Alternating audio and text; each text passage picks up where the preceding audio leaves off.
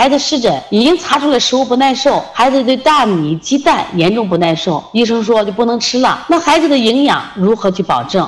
呃，我记记得我上过一堂课，叫吃对食物是营养，吃错食物是毒药。当孩子的湿疹反复不好，那么严重会影响孩子的休息和睡眠。这一类的孩子呢，因为什么呀？他大米和鸡蛋，你看的是营养，可是在这个孩子的身体和他的免疫系统就认为是毒药。所以说，一定要忌食。不忌食对孩子是有伤害的，你忌食了，孩子的营养一定得到保证；你不忌食了，孩子的身体会严重受到损害。再一个，我们关于大米、鸡蛋的营养，其实我们很多食物都能替代。